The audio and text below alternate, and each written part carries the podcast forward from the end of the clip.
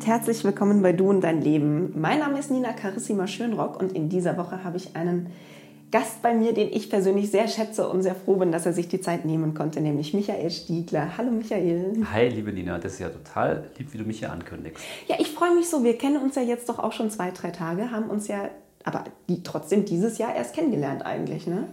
Fühlt sich schon ein bisschen länger an. Es fühlt sich viel länger an. Man muss kurz dazu sagen, wer das nicht weiß, ich erzähle ja immer gerne, woher ich die Menschen kenne. Der Michael kam mal auf mich zu, weil er gerne wollte, dass ihm mal jemand zeigt, wie man Podcasts macht. Richtig. Da habe ich äh, mich sehr gefreut natürlich. Und dann haben wir uns zusammengefunden und uns da ausgetauscht. Und mittlerweile hat der Michael auch einen Podcast am Start und möchte wahrscheinlich gar nicht, dass ich drüber rede. Liegt daran, dass er noch nicht so äh, läuft. Im Sinne von zwei Folgen habe ich gemacht, aber Heute bin ich bei dir und nachher wahrscheinlich total motiviert, an meinem Podcast weiterzumachen. Das machst du und äh, ihr alle könnt ihn mitmotivieren, indem ihr mal brav abonniert, nämlich Do Your Own Thing. Ja, und genau das ist auch der Grund, warum der Michael heute hier sitzt. Nicht nur, weil er einen Podcast hat, der einen tollen Titel hat, sondern Do Your Own Thing ist genau das, worum es auch hier bei Du und dein Leben geht. Mach deine Sachen, mach dein eigenes Ding, zieh's durch und kümmere dich nicht immer um alles das, was von außen auf dich einprasselt, sondern hör mal in dich rein. Und jetzt ist das ja so, dass du dich mit der Thematik nicht nur beruflich auskennst, sondern ja privat einen Weg auch gegangen bist, der dich, sage ich jetzt mal, von den ursprünglichen Plänen, was du beruflich machen solltest, doch irgendwo ganz anders hingetrieben hat am Ende. Und Kann man so sagen. Also wobei es ja nie meine Pläne waren. Ähm ich war relativ jung und dann bin ich auf einmal in der Bank gelandet, aber ich glaube, es war eher der Plan meines Papas. Oh, was hättest du denn gemacht, wenn du dir hättest aussuchen dürfen, was du wirst? Was wolltest du denn werden, als du ein Kind warst? Fußballprofi, aber eindeutig zu untalentiert. Ehrlich? ja, ganz schlecht war ich nicht, aber ich glaube, für das andere hätte es nicht gelangt, für das Große. Und wann war dann klar, in welche Ecke das so richtig geht beruflich, wenn du mal deinen Abschluss hast? Naja, also ich bin ja mit 16 in die Bank, weil ich ähm, mein, ich wollte eigentlich mein Abitur machen nach der Realschule. Dann hat mein Daddy gesagt, äh, was willst du danach studieren? Dann habe ich gesagt, keine Ahnung. Na, weißt du was, Sohn, dann machst du jetzt erstmal eine Banklehre. Und dann hat sich diese Frage eigentlich schon mit 16 erstmal erledigt, bis ich dann in der Filiale in Maisach im Landkreis Fürstenfeldbruck gemerkt habe, so, boah, nee, das kann nicht das Ende sein. Ja, so kam es. Gab es denn was an dem Job, was dich auch gereizt hat oder hast du es wirklich nur für Papa gemacht? Also gereizt ähm, hat mich, glaube ich, dann irgendwann mal die Börse. Und da kann ich dir gerne noch ein bisschen was erzählen. Dann, da habe ich dann auch oh, meinen ja. Einstieg äh, gefunden. Ähm, für Papa habe ich es jetzt nicht gemacht, aber mir war es eigentlich damals auch relativ wurscht. Ja, ich war jung, ich habe ähm, eigentlich nur Fußball gespielt, meine Freunde mich getroffen und ähm, habe dann erstmal so zwischen 16 und 18,5 die Banklehre gemacht. Was ich anfange, das ziehe ich ganz gerne durch. Das hat sich ähm, eigentlich bei mir bewährt und hat, ist auch geblieben bis jetzt so. Wie ging es denn weiter? Du sagst, du hast dich für die Aktien interessiert. Ist das dann so der Moment, wo man als Banker da sitzt und sagt, ach so, und jetzt, jetzt gehe ich in Investment? Oder wie? Ja, normalerweise nicht. Das wurde mir im Nachhinein klar. Also ich habe dann irgendwann, kurz bevor ich zur Bundeswehr bin, ja, ich gehöre zu diesen Alten, die noch bei der Bundeswehr waren, zehn Monate, ähm, ähm, habe ich dann irgendwann mal gesagt, meiner Ausbilderin so, mh, mm, die fragte mich so, was willst du denn eigentlich nachher machen, wenn du hier zurückkommst? Dann habe ich gesagt, ja, ich mache jetzt immer ein Abi und wenn, dann mache ich irgendwas mit Börse.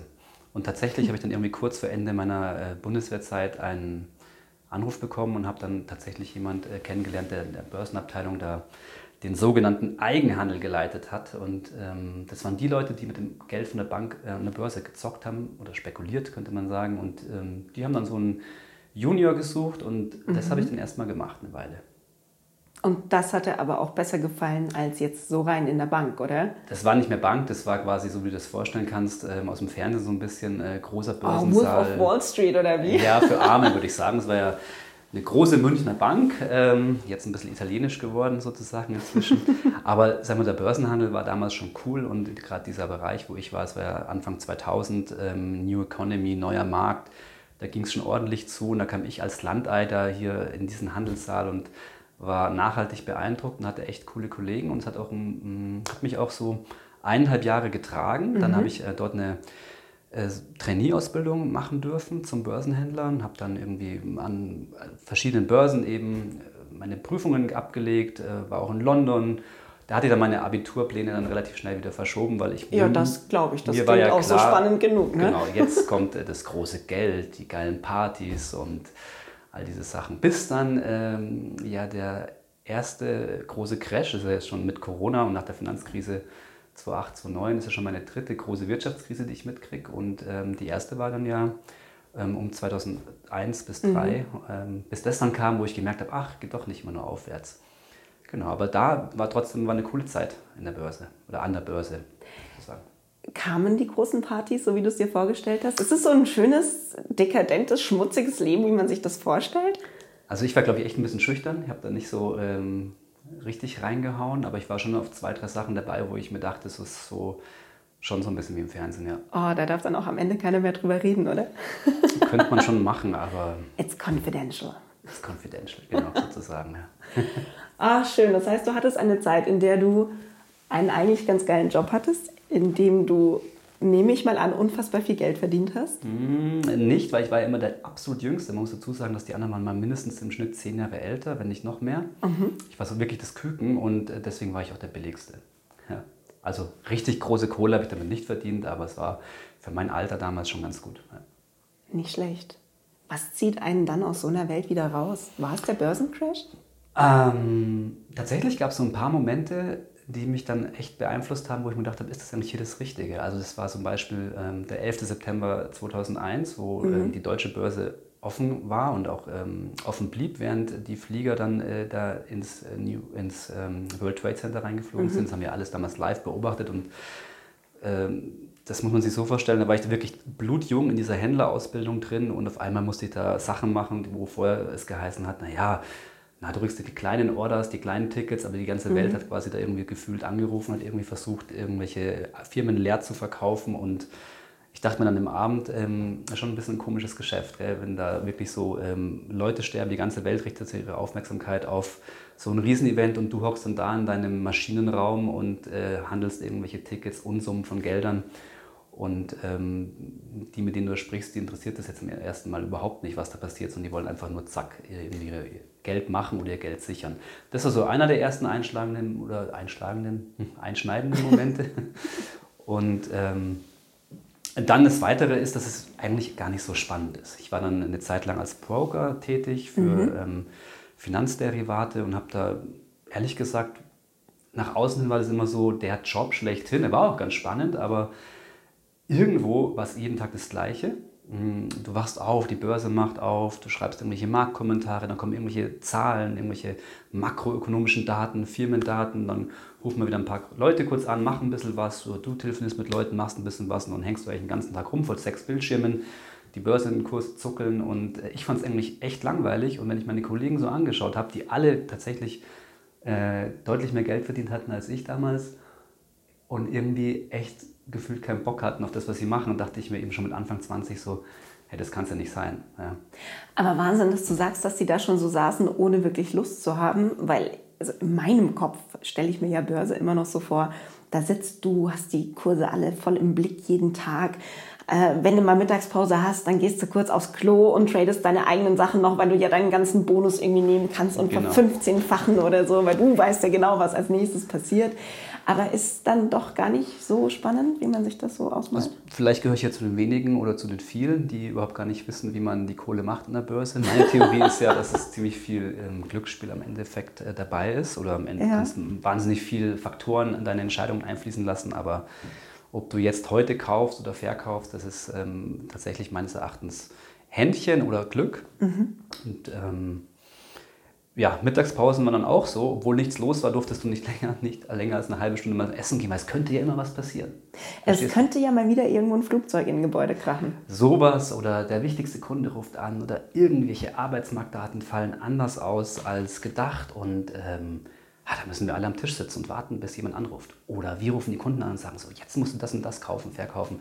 Also ich fand es ehrlich gesagt... Ähm, ja, es als junger Typ war das schon ganz cool erstmal, aber ich fand nach zwei, drei, vier Jahren, ähm, also hat es mir echt nicht mehr gereizt. Äh, ich stelle es mir auch anstrengend vor. Also mal ja gut, du sagst es, es war langweilig, aber gerade wie du sagst, wenn du diese ständige Verfügbarkeit und ja eigentlich auch Verantwortung hast für das Geld anderer, hast du da überhaupt mal Feierabend? Gibt es da sowas wie Wochenende? Oder ist es dann, wenn halt nachts um zwei ein Kunde aus Bangkok anruft, dann muss man halt ran?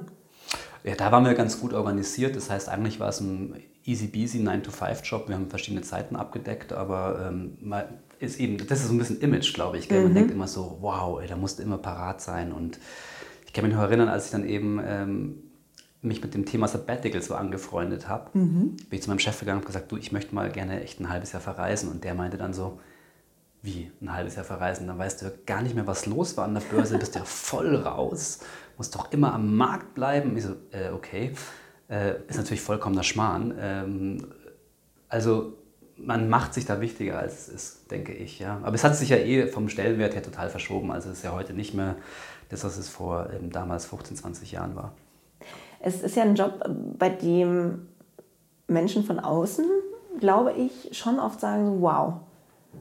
Und genau. dann vermutlich erstmal nicht nachvollziehen können, dass der Punkt kommt, an dem du dann sagst, ja, war jetzt schön, aber ich glaube, ich mache jetzt mal was anderes. Das hat mich ja auch lange drin gehalten, weil ehrlich gesagt, es gab dann schon immer ordentliches Feedback. Ähm, so, hey, wie bist du da reingekommen? Und äh, weil das war schon ein Bereich, wo eigentlich in der Bank jeder rein wollte, von extern.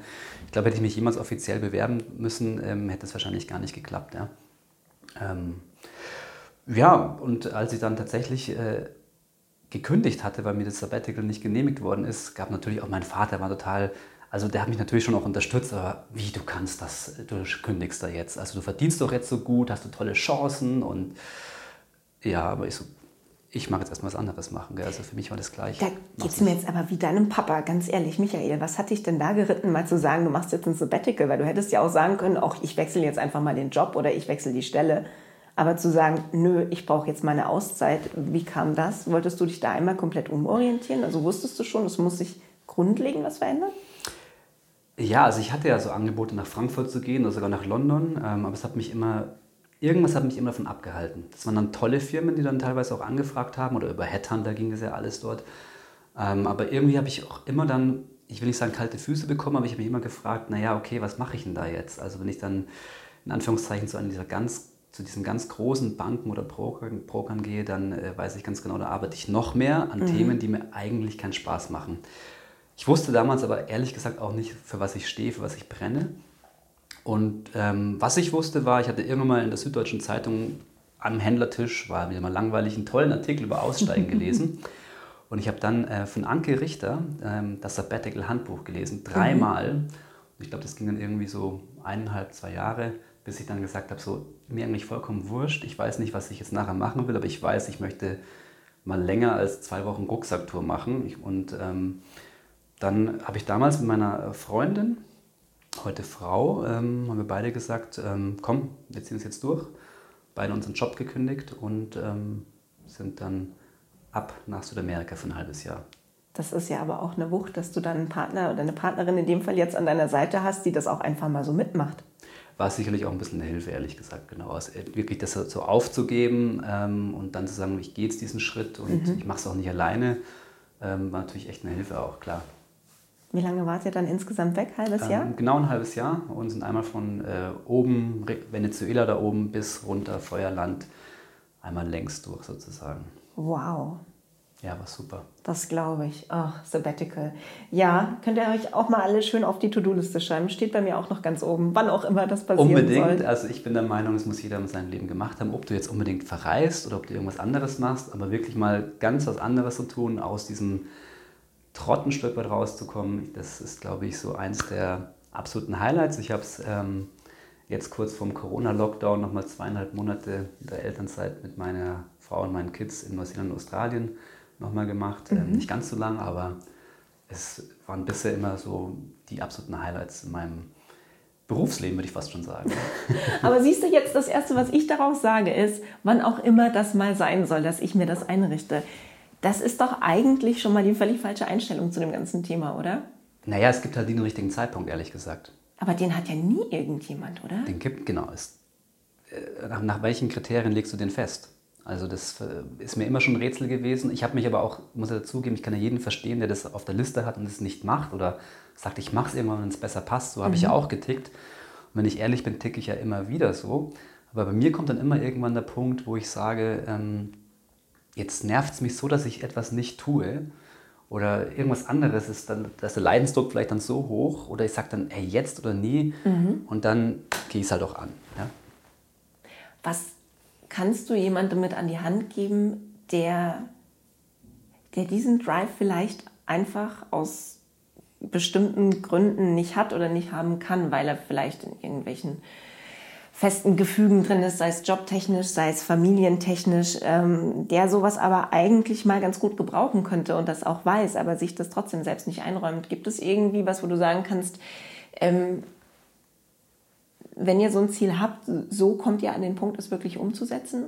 Oder spoilere ich jetzt schon zu viel auf dein jetziges Schaffen und Tun? Ach so. naja, gut, inzwischen arbeite ich ja ähm, über zehn Jahre als Coach und Berater. Also ich würde sagen, dass, da gibt es kein Patentrezept. Das ist ja immer so eine klassische, mhm. das wäre jetzt die klassische Beraterantwort. ähm, wenn ich so eher aus der Coaching-Perspektive drauf gucke, dann würde ich einfach ähm, schon mal eins sagen, das ist ja so ein bisschen ein innerer Widerstand, den man hat. Ja? Mhm. Ähm, und ähm, da bringt es ja auch wenig, irgendwie gegen den anzukämpfen. Da würde ich einfach sagen, man muss ein Stück weit mit diesem Widerstand gehen und wenn das Thema einfach nicht weggeht, dieser Wunsch beispielsweise, Sabbatical zu machen oder generell sich zu verändern in irgendeiner Richtung, dann hilft vor allem dranbleiben und sich immer wieder hinterfragen, was ist denn eigentlich der Hintergrund, warum will ich das, wofür, was, ja, was, was brennt da in mir so sehr und wenn ich dann so gucke, was sind denn die ganzen Themen, warum es nicht geht. Mhm. Also Zeit, Zeitpunkt, Geld, ähm, Job, Familie ähm, und so weiter dass ich dann wirklich äh, versuche, so das vielleicht ein Stück weit aufzudröseln und was sind denn da bei den einzelnen Faktoren so wirklich die Kriterien ein Stück weit auch, die mich davon abhalten und umgekehrt, was wären dann eben dann auch die Kriterien, die so einen Schritt befürworten würden. Und ähm, also so mache ich, so habe ich für mich persönlich gemacht, einfach dann dran zu bleiben und versuchen dann auch zu gucken, was ist denn eigentlich jetzt wirklich ähm, ein reales Problem mhm. und was ist vielleicht nur ein Glaubenssatz ähm, wo, ich, wo, ich, irgendeine Meinung habe, irgendein, sag ich mal, so ein inneres Textbuch habe, das ich äh, verinnerlicht habe und man kann ja auch davon abweichen wieder. Man muss halt sich gewahr werden, was ist vielleicht wirklich so ein reales Problem und was ist nur ein Glaubenssatz und insgesamt sind wir alle nur subjektiv unterwegs. Also letztendlich stehen wir uns ja dann, wenn überhaupt, selbst im Weg, wenn du mich fragst. Ne? Ja, das ist äh, tatsächlich ein sehr großes Problem, finde ich, dass wir uns da meist selbst im Weg stehen und vor allem ja auch zum Teil mit den fadenscheinigsten Argumenten, die ich schon fast verleitet bin, Ausreden zu nennen. Denn Stimmt. sowas wie ähm, ein Sabbatical ist mir zu teuer, ja da hätte ich schon ein ja, paar Argumente dafür. Ja, wollte ich gerade sagen. Ne? Das ist wahrscheinlich, dann werde dir halt frühzeitig darüber bewusst, dass du es machen möchtest und fang halt an zu sparen oder überleg dir, was du wirklich brauchst. Dann kannst du hier sparen, dann kannst du da sparen und auf um, arbeite während des Sabbaticals irgendwas, keine Ahnung. Was, sowas ja. kriegt man aufgefangen, oder? Ja, total. Also ich habe ähm, ich habe eine Zeit lang dann an der Volkshochschule hier in München Vorträge über das Sabbatical gemacht. Ähm, mal mit zehn Teilnehmern, mal mit 100. Und es war immer so eine Inspiration eigentlich für mich selber immer wieder, um Leute zu bewegen, das sowas mhm. auch zu machen. Ähm, und ich habe dann, ja, ich habe da Leute aus meinem erweiterten Bekanntenkreis, die haben wirklich wenig Geld und haben es tatsächlich über Sparen und über ja, auch äh, Auswahl der Reiseziele, Zeitraum geschafft, äh, mhm. sich das zu verwirklichen. Dann sage ich hier immer, du, also jeder, der heute ein Auto hat, was sich eins kaufen kann, ähm, naja, also ich meine, verkauft den Kübel und äh, legt das Geld auf die Seite und ähm, reist davon. Ja? Also es gibt immer in irgendeiner Form ähm, Möglichkeiten. Du kannst beim Arbeitgeber ähm, Zeit ansparen, du kannst Zeit in Geld umwandeln und so weiter und so fort. Also es gibt Möglichkeiten. Es ist halt ein bisschen unbequem. Und auch gerade wenn man jetzt zum Beispiel da, daran denkt, wenn du heute festangestellt bist und du musst oder möchtest mit deinem ähm, Chef darüber reden, das, das, ist halt auch eine Riesenhürde. Mhm. Du gibst natürlich damit immer zu den anderen zu verstehen, also die Karriere steht im Moment nicht im Fokus. Mhm. Ich möchte gerne für mich etwas tun, beispielsweise ein Sabbatical nehmen. Und das ist halt auch eine, eine Riesenhürde, die der eine oder andere dann einfach oder die ein oder andere nehmen muss. Ja.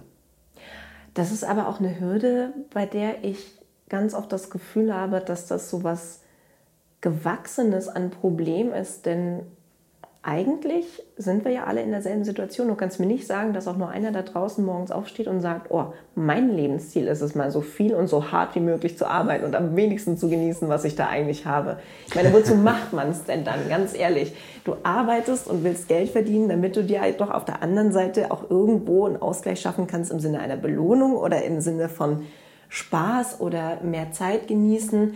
Jedenfalls ähm, habe ich ganz oft das Gefühl, dass wir da noch so in so einer alten Denkweise hängen, dass wir uns was erst verdienen müssen, dass wir leiden müssen, bevor wir uns irgendwie was gönnen können und dass wir selbst uns gar nicht so wichtig nehmen dürfen, um sowas wie ein Sabbatical überhaupt zu machen.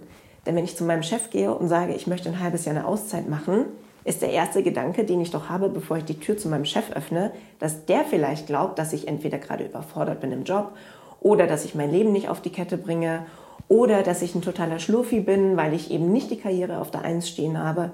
Aber dass vielleicht auch mal jemand sagen könnte, hey, ist eigentlich ganz cool, dass du so sehr auf dich achtest dass du genau weißt auch mal, wann du wieder Kraft tanken musst oder dir mal was gönnst, damit du danach wieder zu 100 bis 150 Prozent anwesend bist, um wirklich was zu machen. Das, sieht das keiner oder sind wir noch nicht so weit? Ich weiß es nicht. Hm. Also ich würde sagen, so ein Stück weit verändert sich das schon durch diese ganze New Work-Bewegung und das ist ja auch viel medialer als früher, viel präsenter. Ähm, Elternzeit für Frauen und Männer, sage ich jetzt mal als Beispiel. Ähm, ja, auch das Thema Sabbatical, also ich glaube, das war bei mir noch ein bisschen exotischer, wobei ich kannte auch schon Leute, die es vor mir gemacht haben. Ich habe das Gefühl, dass es jetzt so ein bisschen mehr ähm, Einzug in den ja, Alltag würde ich jetzt nicht es nennen, aber es hat einfach Einzug gefunden, mehr mhm. noch in die Berufswelt. Aber klar, ich meine, ich ähm, arbeite ja in meinem jetzigen Job wahnsinnig viel mit ähm, Führungskräften, Managern aller möglichen Unternehmen und Ebenen zusammen. Und ich habe schon ähm, insgesamt den Eindruck, gerade in diesen bekannten, auch traditionellen Unternehmen sind schon noch viel, ja auch konservative Menschen unterwegs, was das anbelangt. Mhm. Und insofern ist es schon ja, berechtigt, äh, dieser Gedanke, was wird jetzt mein Chef von mir denken? Also der Gedanke ist berechtigt, aber letztendlich denke ich mir am Ende immer, ähm, und da muss ich zurückdenken an den Chef meines Chefs von der Bank, wo ich damals gekündigt hatte ich bin dann ja zu meinem Chef, äh, wie gesagt, zum Vorgesetzten meines Vorgesetzten gegangen, habe den gefragt, ob ich einen Sabbatical haben könnte. Und mein Chef hat gesagt, hat, nee, geht nicht. Und der hat zu mir gesagt so, hey Michael, wenn du gut bist, dann kündig doch einfach und findest schon wieder einen neuen Job. Ich dachte mir, hey, cool, dass der dir das jetzt sagt. Ähm, ähm, fand ich super und genauso ist es eigentlich auch. Ja? Also ich denke, ähm, wir schreiben oftmals ähm, anderen Menschen viel zu viel Macht zu mhm. und das ist wirklich teilweise ein falscher Glaubenssatz und im höchsten Maße unrealistisch. Also ich hatte damals immer den Gedanken, was mache ich nur mit meinem Lebenslauf? Jetzt war ich ja so halb stringent, hatte noch nebenbei studiert, so ein Abendstudium gemacht. Ähm, irgendwie muss ich das ja alles hier so schön halten, wenn ich mich bewerbe und was erzähle ich denen, wenn ich dann ein halbes Jahr in Südamerika war. Die Erfahrung war, als ich zurückkam, ähm, in den Bewerbungsgesprächen, in denen ich gesessen bin, die wollten eigentlich alle viel mehr mit mir über Südamerika reden, als über das, was ich da jobmäßig gemacht habe. Also ja. Das war in keinster Weise irgendein Hindernis. Ja. Im Gegenteil, damals habe ich dann, ich bin dann nochmal zurück in die Finanzbranche, nicht mehr für lange, aber nochmal eine Zeit und ähm, ich hatte mehr Angebote, ich hatte ähm, höheres Einstiegsgehalt wieder. Also die ganzen Sorgen, die ich mir gemacht habe, waren für die Katz. Und ich würde sagen, ähm, das ist bei vielen so. Das ist mal meine Hypothese. Es wäre bei vielen so. Also nur Mut. Und damit kennst du dich aus, denn du bist Berater und Coach, du hast gerade schon gesagt, für Manager, für Führungskräfte, für Mitarbeiter in Unternehmen, die sich gerne zu Führungskräften entwickeln möchten. Was sind denn da so die Themen, die dir immer wieder aufploppen, wo du sagst, äh, da kann man sagen, da wiederholen sich immer wieder dieselben Fragen, die die Leute beschäftigen? Puh, ist, eine, ist schon eine breite Frage irgendwo, aber ähm, ich würde sagen, es ist, ähm, was immer wieder ähnlich ist, sind ähm, die Gedanken, was denken andere über mich, was mhm. ich tue, wie ich etwas tue. Das ist weniger, wenn ich jetzt mit Teams arbeite, als mit mehreren Leuten, in einem Workshop beispielsweise, als wenn ich in Einzelcoachings unterwegs bin zum Thema XY. Manchmal ist es ein Coaching, weil eine Führungskraft den nächsten Schritt macht, also eine nächste Hierarchiestufe erreicht. Mhm.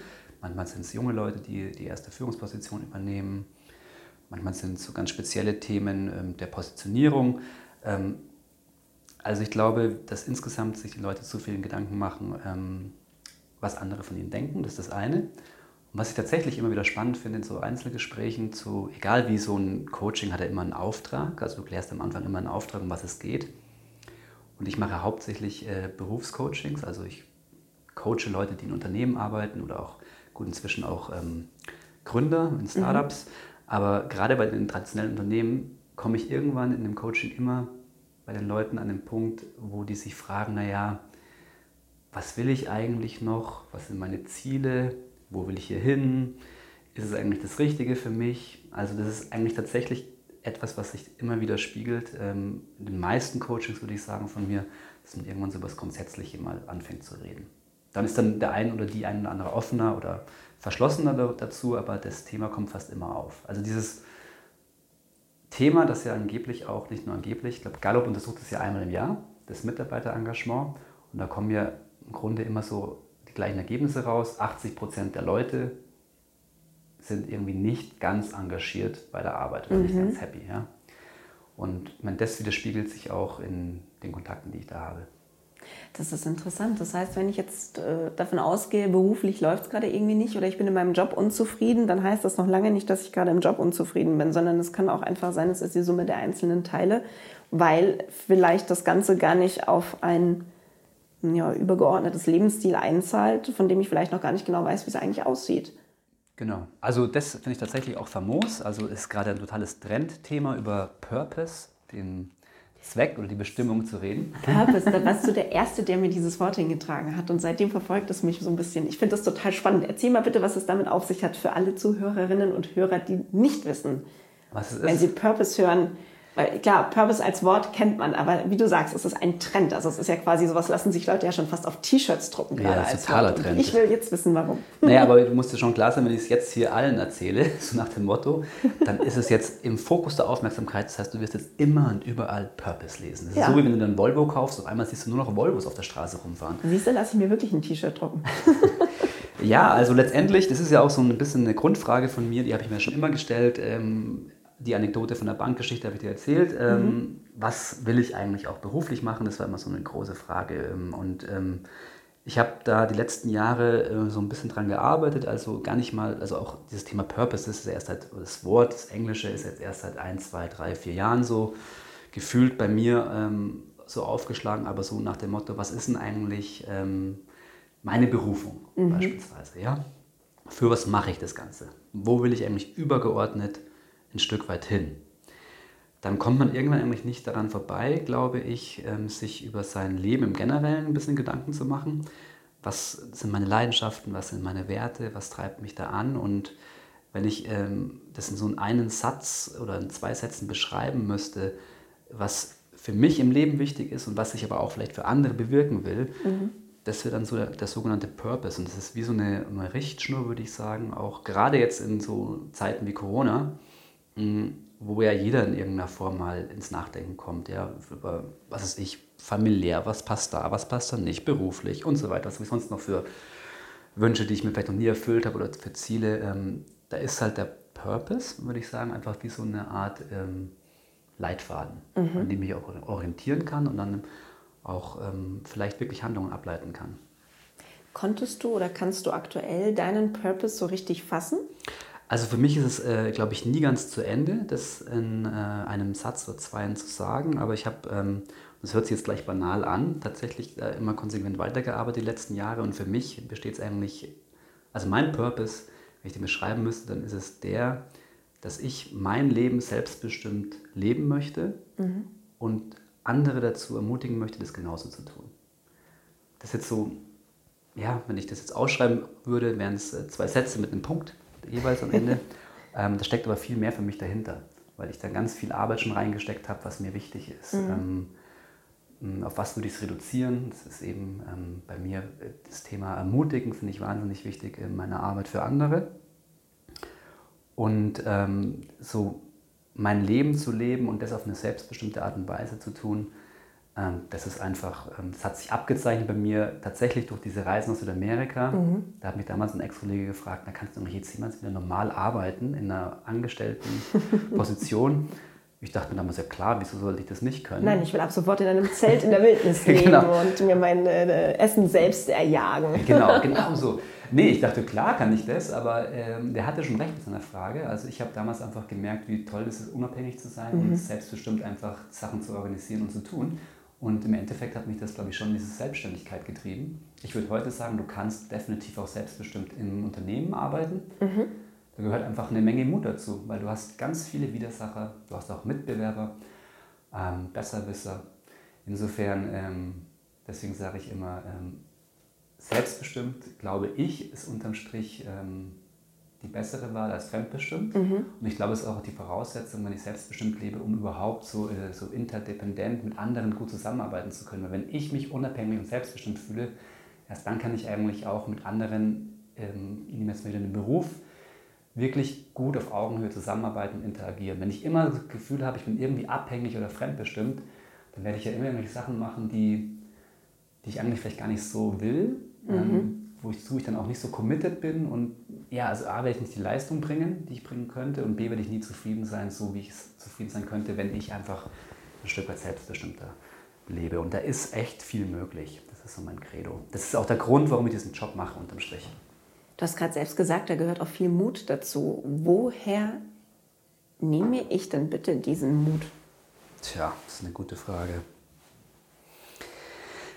Also, hm, ich kann da jetzt von meinen Erfahrungen erzählen. Ja, bitte. Das. Ähm, die Sorgen, die ich mir immer gemacht habe, war A, um, ähm, ums Finanzielle irgendwie. Ähm, ich fand es immer schon spannend, die Typen, die ich in der Festanstellung gesehen habe, die so frisch, fromm, fröhlich, frei irgendwie aufgetreten sind, ja da hatte ich dann immer so die Theorie, das sind doch Leute, die haben ihre Schäfchen schon längst im Trocknen, gell? Ja, genau. Da ist alles sicherheitsseitig so abgedeckt, damit die sich überhaupt so sehr entspannen können, um so glücklich ja, zu sein. Deswegen sagen die solche Vorschläge oder sind zum Chef da irgendwie, sind total selbstbewusst und so.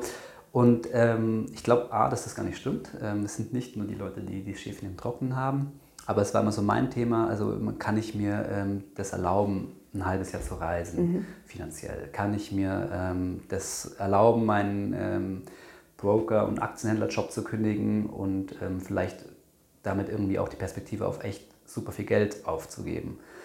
Ähm, kann ich es erlauben, mich selbstständig zu machen, wo ich eben nicht mehr jetzt hier monatlich äh, meine Flatrate an Gehalt bekomme mhm. und mir einen schönen Lenz mache, weil, sind wir mal auch ganz ehrlich, in vielen großen Unternehmen kannst du dir, wenn du, wenn du dich clever anstellst, auf jeder Position einen schönen Lenz machen und selbstständig ist tatsächlich Geheimtipp von Arbeit. Michael an dieser Stelle. Also da kann ich jetzt äh, nicht so viel sagen, weil sonst würde ich da vielleicht ähm, Beispiele hernehmen, die ich nicht hier offiziell hernehmen möchte. Aber auch auf höheren Ebenen Unternehmen, wenn die Leute mal richtig kennenlernst, weißt du, was da möglich ist. Also ich glaube immer noch, dass vielen die Bequemlichkeit im Weg steht, aus dem Unternehmen rauszugehen mhm. oder aus dem Unternehmen zu wechseln, weil du hast natürlich irgendwann mal deinen Bereich abgesteckt und du kannst eben das schon schön gemütlich machen. Und delegieren, ne? Wenn ich delegieren kann, kann ich es ihm auch gemütlich machen, oder wie? Ja, so nach dem Motto. Und wenn du delegieren nicht kannst, das können nämlich unheimlich wenig Führungskräfte richtig gut, dann ähm, kannst du dir schon irgendwie deinen Bereich so abstecken, dass du den so verteidigst, ähm, was da passiert, was nicht passiert. Und also da gibt es schon echt viele Taktiken, ähm, die ich da so in den letzten Jahren kennenlernen durfte. Aber ähm, wie gesagt, also dieses ähm, Unsichere, das steht natürlich dann schon irgendwie auch immer zur Debatte. Ähm, und was du dann brauchst, um diesen Mut äh, zu ergreifen, also bei mir war es definitiv Leidensdruck. Mhm. Ich wollte es. Ähm, und ich wollte auch nicht zu denen gehören, die dann immer sagen, ach, das hätte ich auch gern mal gemacht. Da wollte ich explizit nicht dazu gehören, sondern da wollte ich auf der anderen Seite sein. Und ähm, dann habe ich, glaube ich, leider nicht täglich, das wäre so schön, wenn ich das hätte, ähm, schon ein gewisses Urvertrauen ins Leben, würde ich mhm. sagen. Dass, wenn irgendwelche Sachen schief laufen, mein Gott, also dann, ähm, das hatte ich ja auch schon in meinem Berufsleben, dann fange ich ja wieder mal ein bisschen mit weniger Geld an irgendwo zu arbeiten und arbeite mich dann wieder hoch. Oder ähm, wenn es nicht klappt ähm, mit dem selbstständiger Berater und Coach werden, mein Gott, dann fange ich halt wieder irgendwo in der Bank an und äh, hocke mich auch in irgendeine Backoffice-Abteilung und schiebe dann eine ruhige Kugel. Also wenn man so, so denke ich. Ja? Also das ist ja aber eigentlich auch ein total gesunder Gedanke, denn mal ganz ehrlich, ich, ich, ich musste auch sehr daran arbeiten, dass ich nicht denke, wenn ich aus einem Job rausgehe, um jetzt mal übertrieben emotional formuliert zu sagen, meinen Traum zu leben, vorausgesetzt ich weiß, was es ist und selbst wenn ich dort ankomme und feststelle, das war es nicht, dann mache ich ja wieder was anderes. Aber dann mal eben aus so einem, so aus diesem Festanstellungsverhältnis äh, rauszugehen und den Absprung vielleicht zu wagen in die Selbstständigkeit oder in irgendwelche Projekte oder was auch immer, dann denkt man ja immer, das sei so für immer gefühlt.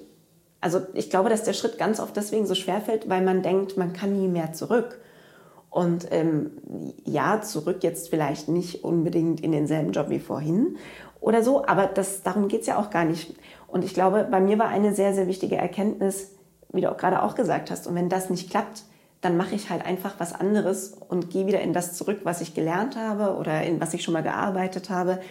Denn die Kompetenz der letzten Jahre, die spricht mir ja keiner ab, nur weil ich mal was anderes ausprobiere. Ja, eben. Also ich meine, du weißt es ja selber auch. Du hast ja auch einen echt spannenden Weg hinter dir oder auch noch vor dir, wie wir alle. Ja. Insofern ähm, kennst du ja die ähm, Sorgen, die man dabei hat vielleicht und ähm, ja, die Argumentation, die man sich selbst da zurechtlegt, um äh, so zu bleiben und alles zu lassen, wie es ist oder doch mal irgendwann wieder einen Schritt zu gehen. Mhm. Ne?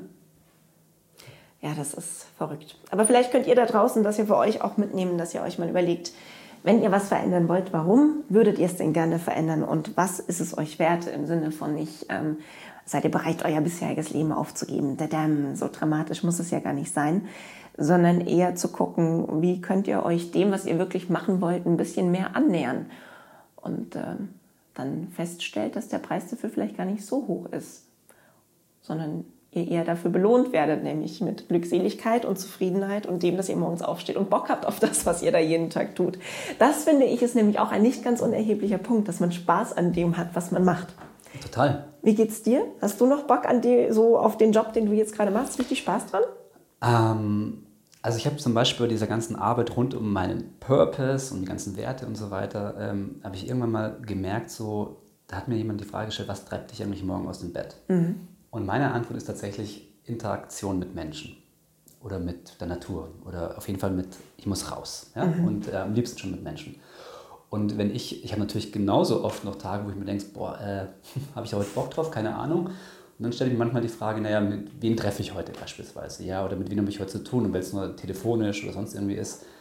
Ähm, das treibt mich echt schon ein bisschen aus dem Bett und auch äh, zu den Aufträgen, die manchmal nicht so toll sind. Ich habe natürlich heute auch nicht nur geile Aufträge, wo ich sage, wow, damit kann ich jetzt glänzen oder ähm, das ist mein Lieblingsthema. Das ist, mhm. glaube ich, auch, da arbeite ich dran, dass es immer mehr in die Richtung geht. Ja? Unter anderem deswegen ja auch damals die Idee mit dem Podcast, äh, wo, ich, wo wir auch ein bisschen zusammenarbeiten. Und ja, also ich glaube, ähm, man darf auch nicht den Gedanken haben, dass man immer nur geile Tage hat ähm, dass immer jeder Tag ähm, super, super ist. Ähm, aber ansonsten, wenn man da auch so seine Erwartungen selbst ein bisschen managt und konsequent, glaube ich, immer eine Linie sieht, dass es schon in eine Richtung geht, mhm. wo man hin möchte. Also ich muss schon sagen, mir macht es Spaß und ähm, ich lerne viele neue Leute kennen, ähm, tauche in verschiedenste Branchen ein und ähm, dadurch, dass ich selbstständig bin, habe ich auch immer so im Hinterkopf, naja, was könnte denn da mal noch passieren, ähm, was ist denn da spannend und so entwickelt sich das ja immer weiter. Also ich mache echt heute auch nicht mehr exakt das gleiche wie vor äh, sieben Jahren, wo ich mich dann so endgültig selbstständig gemacht mhm. habe. Ne? Bleibt also spannend bei dir. Ähm, ich hoffe, also sonst wäre es langweilig. Michael, ganz vielen lieben Dank, dass du uns einen so schönen Einblick gewährt hast in deinen Werdegang und vor allem auch in die Themen, die dich beruflich beschäftigen und die uns da draußen auch sehr intensiv beschäftigen. Und äh, vielleicht habt ihr was mitgenommen aus diesem Gespräch. Ich auf jeden Fall, was das angeht, wie ihr jetzt mit euren Bedürfnissen umgeht und mit euren Wünschen und Sehnsüchten umgeht, die nämlich dafür da sind, um ausgelebt zu werden. Klingt total easy und ein bisschen esoterisch. Ihr werdet aber feststellen, wie viel besser es euch damit geht, wenn ihr mal dem nachgeht, was ihr wirklich machen wollt. Denn jetzt mal unabhängig von irgendwelchen Gottesbeweisen oder sonst was, wir haben das eine Leben, nutzen wir es auch, würde ich sagen. Michael, dann hören wir uns bestimmt irgendwann wieder, wenn du dir ausgedacht hast, was du für einen neuen Job oder für ein neues Leben anfängst. Und ähm, wenn ihr eine tolle, spannende Geschichte erzählen habt von euch, dann schickt mir doch gerne eine Nachricht. Das könnt ihr entweder tun über die Website zum Podcast, und zwar du und dein Leben.de, oder ihr schaut mal bei Instagram vorbei, da könnt ihr mich auch kontaktieren. Und was ihr auf jeden Fall jetzt als nächstes macht, ist, dass ihr den Podcast hier abonniert. Denn dann verpasst ihr keine weitere Folge mehr von Du und dein Leben und seid immer montags wieder mit dabei, wenn ich ja einen Gesprächspartner sitzen habe, der seine spannende und inspirierende Geschichte erzählt, wie es nämlich auch sein kann, wenn man aus einem scheinbar perfekten Leben ausbricht und nochmal den Neuanfang wagt. In diesem Sinne wünsche ich euch eine tolle Woche. Wir hören uns nächsten Montag wieder und bis dahin bleibt gesund.